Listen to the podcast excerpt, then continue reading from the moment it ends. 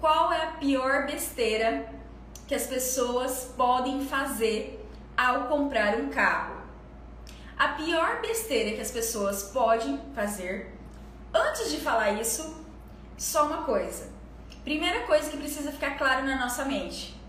Carro, ele é o quê? Quando a gente fala de educação financeira, carro, ele é um passivo.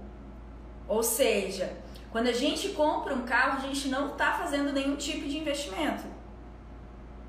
99,9% das vendas de carro, geralmente a gente compra um carro e vende pela, pelo um preço menor do que a gente comprou. Exceto as pessoas que têm um negócio e ganha, faz negócio com a venda de carro.